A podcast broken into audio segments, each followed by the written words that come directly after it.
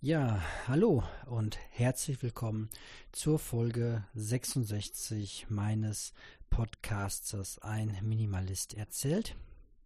Ich fange einfach mal da an zu erzählen, an dem Punkt, wo ich glaube, dass auch derzeit die höchste Spannungsbogen ist, beziehungsweise beschäftigt mich ja seit ein paar Tagen eh nur noch ein Thema vor allem.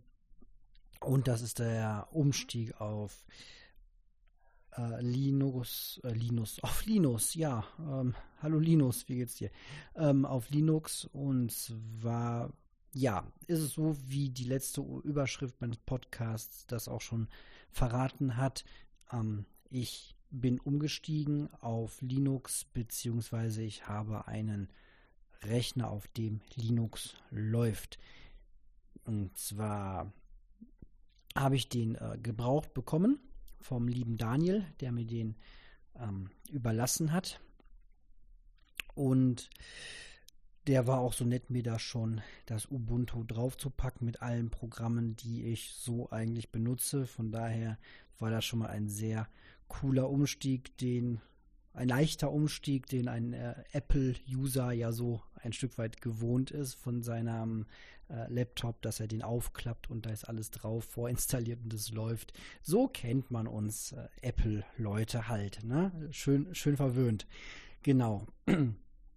ja, und ihr werdet es wahrscheinlich oder im besten Fall gar nicht raushören, aber auch diese Podcast-Folge nehme ich jetzt schon mit dem neuen Rechner auf. Ich sitze hier in der Küche und der Rechner steht vor mir, das Mikro ist angeschlossen und ich hoffe, dass die Aufnahmequalität gut ist, auch wenn der Ausschlag nicht so weit ist, wie ich das sonst so gewohnt bin. Ja, aber ich muss sagen, es ist nicht alles schwarz oder weiß im Leben. Dann wäre das ja auch äh, alles sehr, sehr viel einfacher. Und es gibt schöne Punkte und es gibt weniger schöne Punkte. Und ich bin jetzt erst an Tag äh, heute ist ähm, der Tag 2 mit dem Rechner. Von daher kann man jetzt noch gar keine richtige äh, letztliche Aussage treffen. Aber so ein paar Sachen möchte ich dann doch mal erzählen, was ähm, schön ist oder was auch äh, schwierig ist.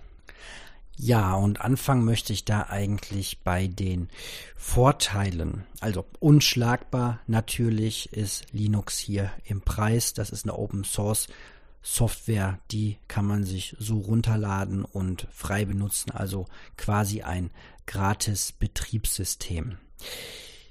Des Weiteren läuft die tatsächlich auch sehr, sehr flüssig auf diesem etwas älteren Gerät. Wenn ich jetzt hier nochmal in die Einstellungen reingehe, das ist übrigens so ähnlich aufgebaut wie bei fast allen Betriebssystemen. Man kann hier einen Punkt über diesen Rechner anklicken und dann sieht man, dass der Rechner hier mit einer i3 Intel Core CPU mit 1,9 Gigahertz äh, Quad-Core, glaube ich, heißt das mal vier hinten ausgestattet ist und etwa 4 Gigabyte Arbeitsspeicher und das Ding läuft hier absolut flüssig, ganz anders als das neue Betriebssystem von Apple, das Mojave, was jetzt vor kurzem rausgekommen ist, das läuft auf meinem 2011 MacBook Air eben nicht mehr, wird jetzt nicht mehr unterstützt. Deswegen ist es erstmal ganz schön zu sehen, dass hier ein aktuelles Betriebssystem äh, flotti läuft auf einem Rechner, der halt alles andere als äh, aktuell ist. Ja, dadurch, dass es ein gebrauchtes Gerät war, war der auch entsprechend äh, günstig. Ähm, ich glaube, der Daniel hat mir da jetzt so einen sehr guten Preis gemacht. Ich habe das gar nicht großartig nachrecherchiert, weil ich halt so unglaublich dankbar war, dass hier auch einfach schon alles vorinstalliert war und ich diese Sicherheit mit ähm, bekommen habe, dass das Betriebssystem eben auch drauf läuft. Ähm, Wobei das, glaube ich, wirklich die geringste Sorge ist, äh, oder wie der Daniel, da, wie du da an der richtigen Stelle halt mir die Sorge genommen hast mit dem Satz, hey, Linux ist ja auch einfach dafür ein Stück weit gemacht, dass es auf den äh, Geräten läuft. So. Ne?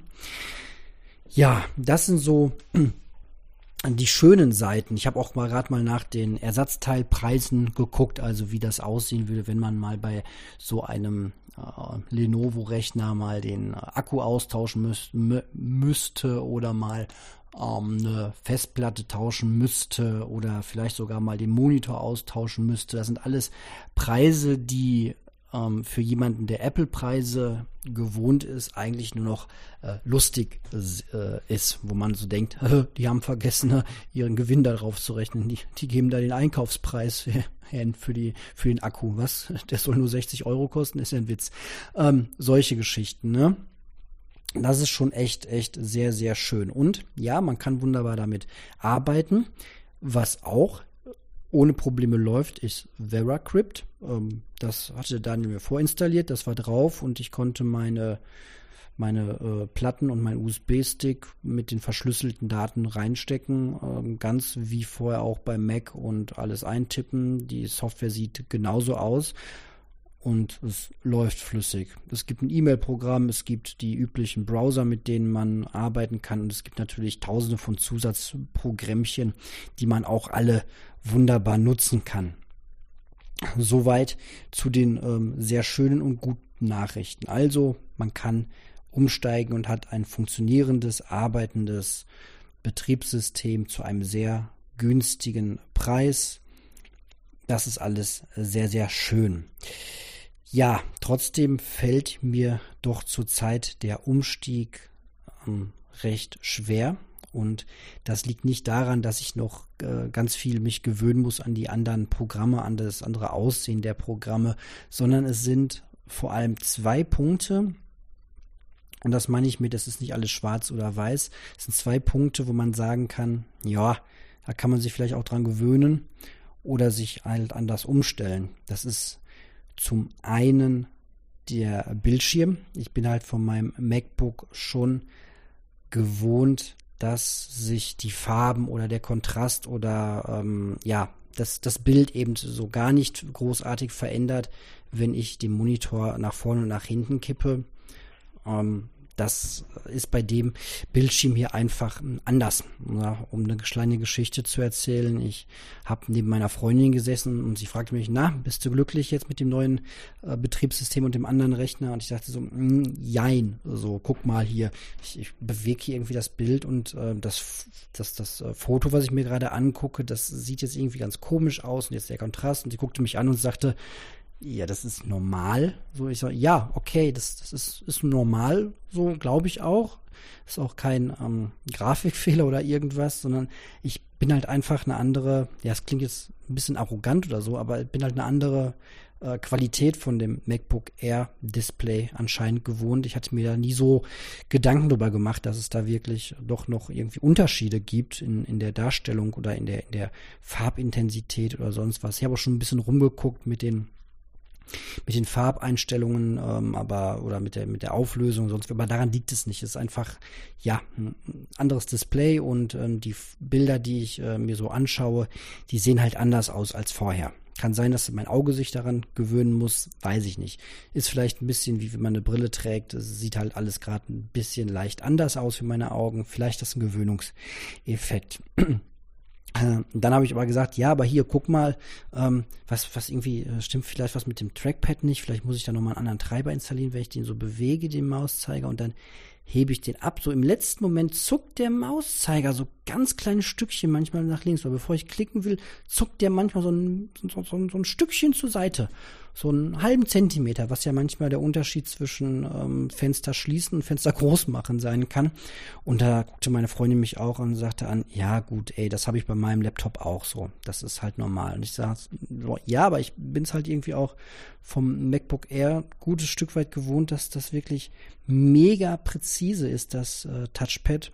Hinzu kommt, äh, habe ich jetzt äh, rausgefunden, beziehungsweise ist mein aktueller Stand, dass man kann diese vier Fingergesten, die wir Touchpad Apple Nutzer ja gerne benutzen, die kann man irgendwie nachinstallieren, aber das habe ich noch nicht ganz äh, rausgefunden, wie das geht und wie genau das dann aussieht. Ja, muss ich dann mal noch mal genauer schauen. Sah jetzt irgendwie nach sehr viel Terminal Arbeit aus, was mich ja so ein bisschen abschreckt dann auch.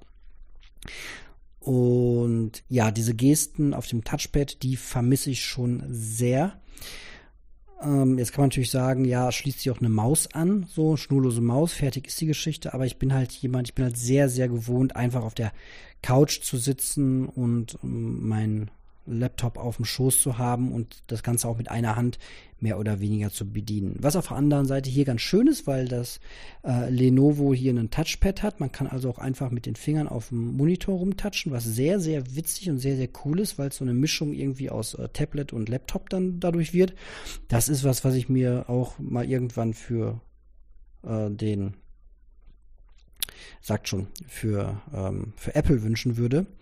Aber gut, ist halt äh, noch nicht so, keine Ahnung. Ja, natürlich ist das Gerät auch ein bisschen schwerer als mein voriges MacBook Air. Und das fällt so im Normalalltag erstmal nicht groß auf.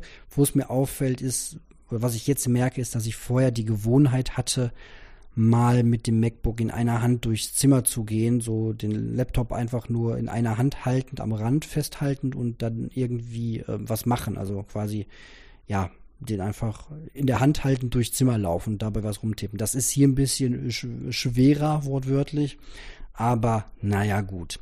Also, unterm Strich, hier ein schönes, funktionierendes äh, Betriebssystem auf einem funktionierenden, äh, praktikablen, günstigen Rechner auf der anderen Seite eben diese ja schon gewohnte Perfektion, die man da so ein Stück weit erlebt hat, aber bei, bei Apple jetzt, aber dafür halt auch schweineteuer.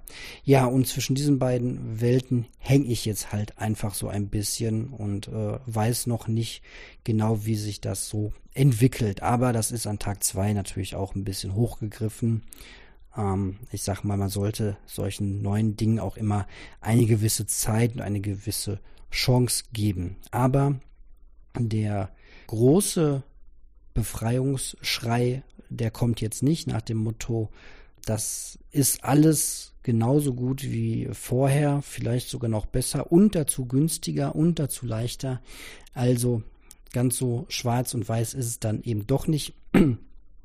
Überrascht mich letztlich aber auch nicht, denn ja, irgendwo steckt bei Apple dann halt doch äh, neben allem Marketing auch doch sehr viel sehr viel äh, Ingenieursarbeit und Designarbeit und Softwareentwicklung mit drin. Das sind halt doch nicht nur einfach Rechner wie alle anderen, die einfach nur teurer gemacht sind und wo die Werbetrommel anders gerührt wird. Ganz so einfach kann man sich das mit dem Urteil bei Apple dann halt eben doch nicht machen. Ja, wir werden sehen, wie sich das hier äh, weiterentwickelt und ich glaube, ich lasse es heute mal einfach bei einer ganz, ganz kurzen Folge, mal eine Zwischenmeldung und ja, ihr könnt euch da eure eigenen Gedanken machen und ich werde mich die Tage dann nochmal wieder melden dazu. Ich wünsche euch einen schönen Abend, wenn ihr das äh, abends hört. Ansonsten einen guten Start in die Woche. Äh, Rückmeldungen und Kommentare auch kurzer Art gerne immer an eme2006 at tutanota.de. Seht ihr auch in den Show Notes. Macht's gut und bis bald.